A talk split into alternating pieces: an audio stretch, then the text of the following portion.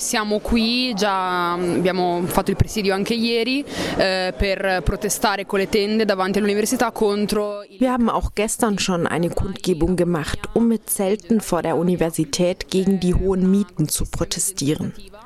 Denn inzwischen herrscht in Bologna und allgemein in Italien eine riesige Wohnungsnot, die wir seit Jahren anprangern und wir wurden nie gehört. Wir haben nie konkrete Antworten bekommen.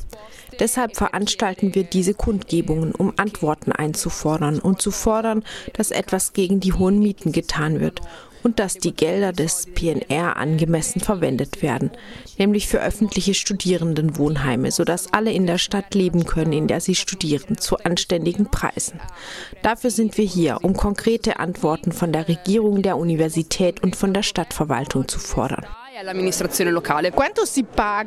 Wie viel kostet ein Einzel- oder ein Doppelzimmer in Bologna ungefähr? Bologna. Sì. Al momento a Bologna appunto la situazione Im Moment ist die Situation in Bologna wirklich tragisch.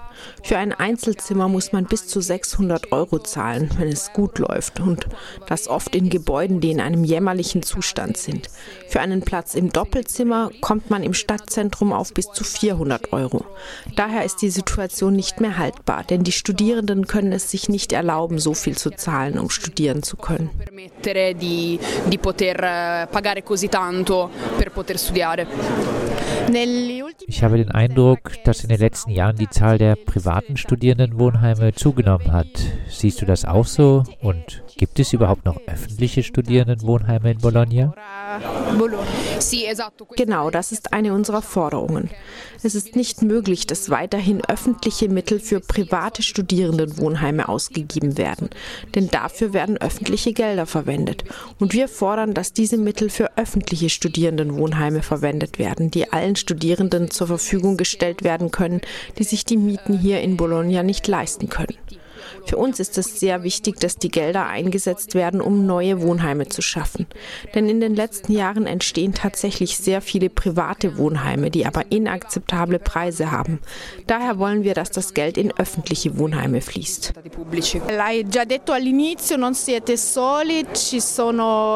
Wie du schon gesagt hast, seid ihr nicht allein. Es gibt derzeit Zeltbesetzung in vielen italienischen Universitätsstädten.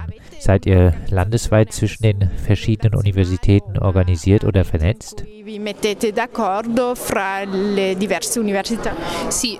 Ja, wir haben uns der landesweiten Mobilisierung der Union der Hochschülerinnen angeschlossen.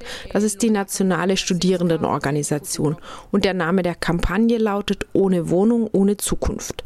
Nach der ersten Demonstration am Polytechnikum von Mailand haben wir uns der landesweiten Mobilisierung angeschlossen, indem auch wir eben diese Zeltkundgebungen vor der Universität abhalten.